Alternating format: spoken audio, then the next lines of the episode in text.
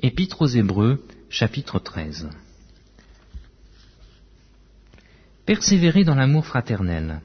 N'oubliez pas l'hospitalité, car en l'exerçant, quelques-uns ont logé des anges, sans le savoir.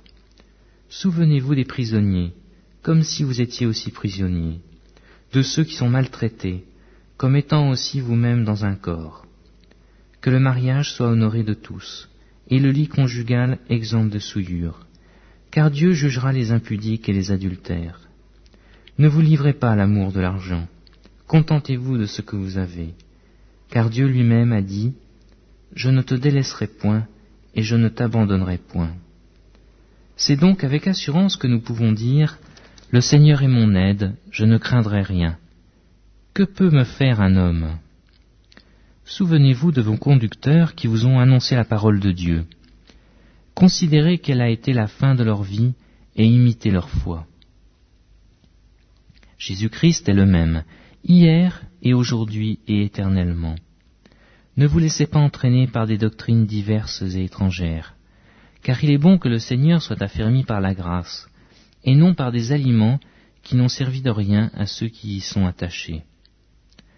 Nous avons un autel dont ceux qui font le service au tabernacle n'ont pas le pouvoir de manger. Les corps des animaux, dont le sang est porté dans le sanctuaire par le souverain sacrificateur pour le péché, sont brûlés hors du camp. C'est pour cela que Jésus aussi, afin de sanctifier le peuple par son propre sang, a souffert hors de la porte. Sortons donc pour aller à lui hors du camp en portant son opprobre. Car nous n'avons point ici-bas de cité permanente, mais nous cherchons celle qui est à venir.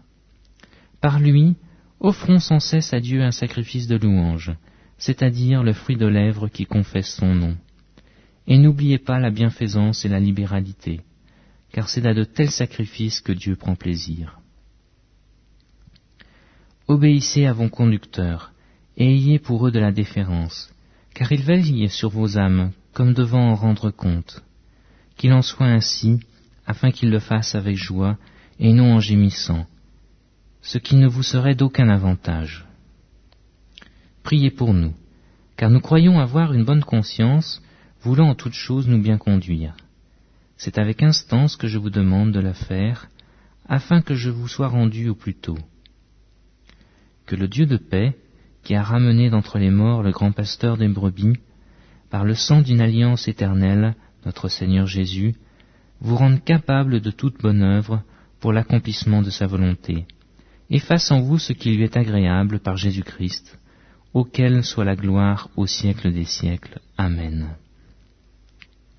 Je vous prie, frères, de supporter ces paroles d'exhortation, car je vous ai écrit brièvement. Sachez que notre frère Timothée a été relâché. S'il vient bientôt, j'irai vous voir avec lui. Saluez tous vos conducteurs et tous les saints. Ceux d'Italie vous saluent. Que la grâce soit avec vous tous. Amen.